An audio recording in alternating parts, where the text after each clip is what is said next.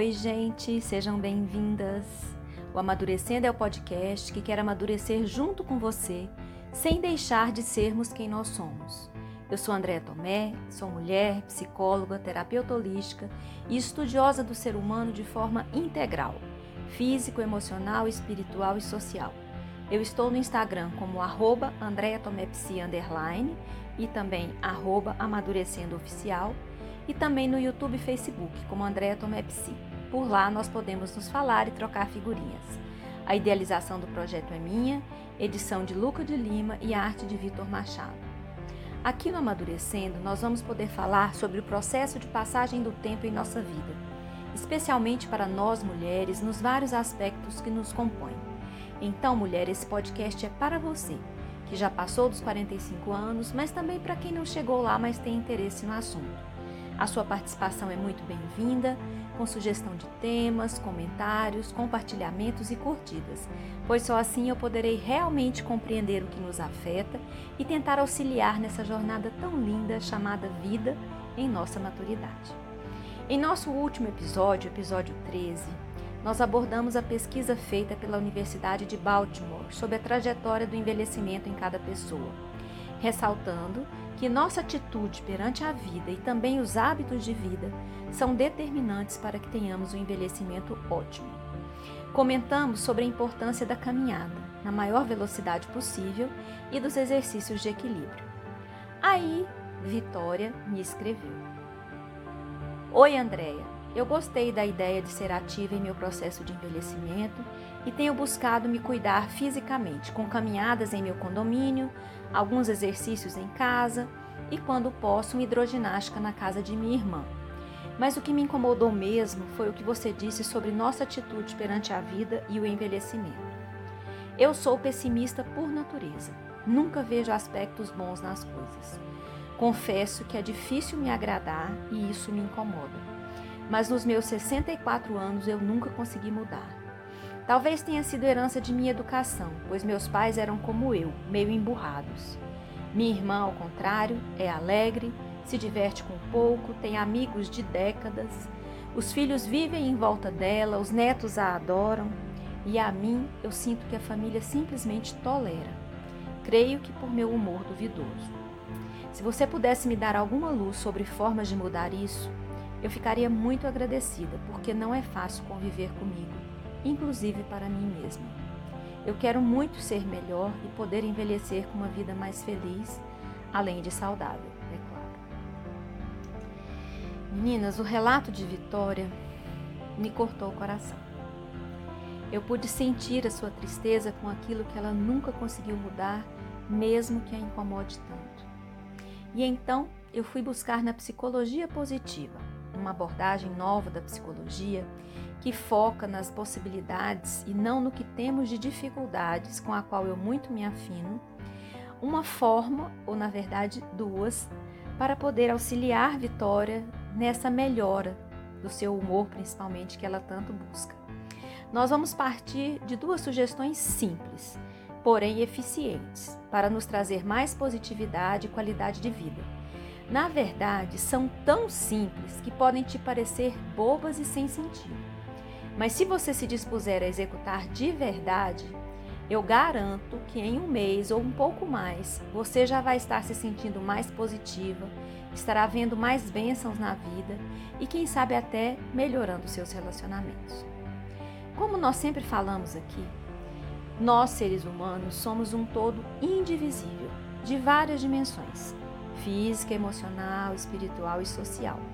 Essas dimensões estão em constante interação de forma que aquilo que atinge uma dimensão afeta as outras. Então, quando estamos bem emocionalmente, por exemplo, nossa mente funciona melhor, enviando mensagens para nosso corpo no sentido de que funcione bem, harmonizando toda a nossa química corporal, batimentos cardíacos, pressão arterial, imunidade, etc. No sentido espiritual, passamos a vibrar numa frequência mais elevada, atraindo consciências e situações que vibram em frequência semelhante, o que só nos beneficia. Também as nossas relações interpessoais se beneficiam, ou seja, todo o nosso ser fica melhor. Mas vamos ao que interessa. A primeira sugestão é o caderno ou o pote da gratidão. Todos os dias, antes de ir para a cama, você vai pensar sobre três coisas pelas quais ser grata naquele dia. Não precisa ser nada grandioso, mas coisas pequenas que merecem a sua gratidão. Como, por exemplo, ter tomado um café gostoso, ter recebido uma mensagem carinhosa de alguém ou ter visto um lindo pôr do sol. Você anota as três coisas em um papel pequeno e coloca em um pote ou então em um caderno. Quando você estiver anotando cada uma dessas coisas, tente lembrar em detalhes daquela situação. Respire nesse momento de, da recordação e sinta em seu coração como foi bom viver aquele momento. Faça isso todos os dias. Se em algum momento você estiver se sentindo triste, desanimada, desesperançosa, sem propósito, volte ao seu pote ou ao seu caderno e releia o que você escreveu.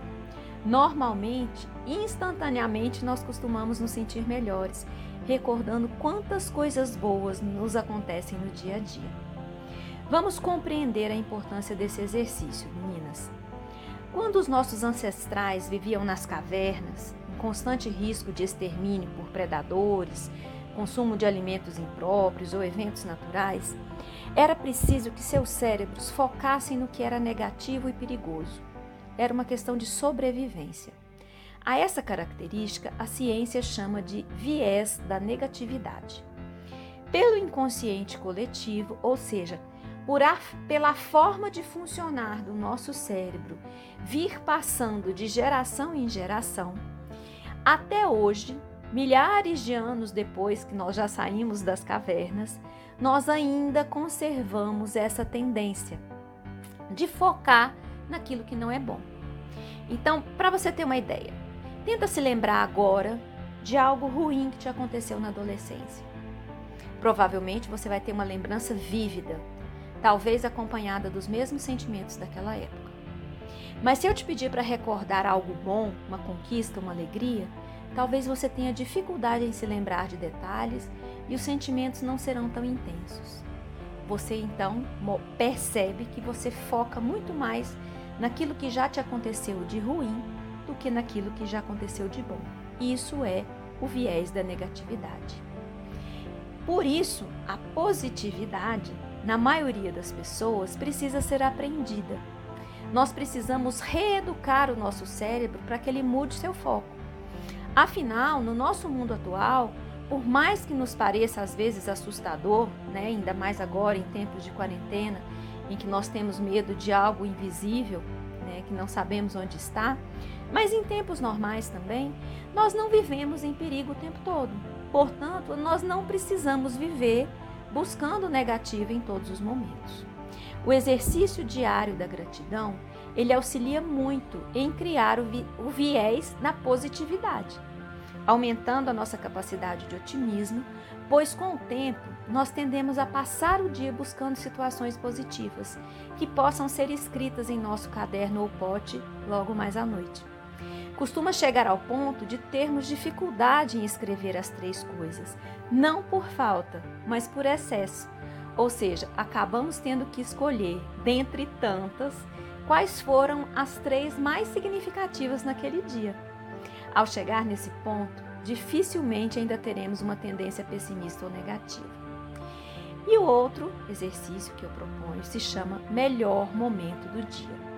E acontece após o exercício da gratidão, quando você for se deitar você vai se perguntar: qual foi o melhor momento do meu dia hoje? A resposta pode ser uma das razões pelas quais você ficou grata ou não. Ao se lembrar, aprecie aquele momento. Pense a respeito e sinta em seu coração. Não é necessário anotar, mas se você quiser fazê-lo, está tudo certo. Ao fazermos esse exercício seguidamente, nós iremos perceber que todos os dias por piores que tenham sido, houve algo de bom, algo que valeu a pena. Isso também irá nos auxiliar a prestar mais atenção às situações onde há beleza, admiração, bondade, generosidade, amor, criatividade, etc. Com o mês desses exercícios, Vitórias, o nosso cérebro altera sua química.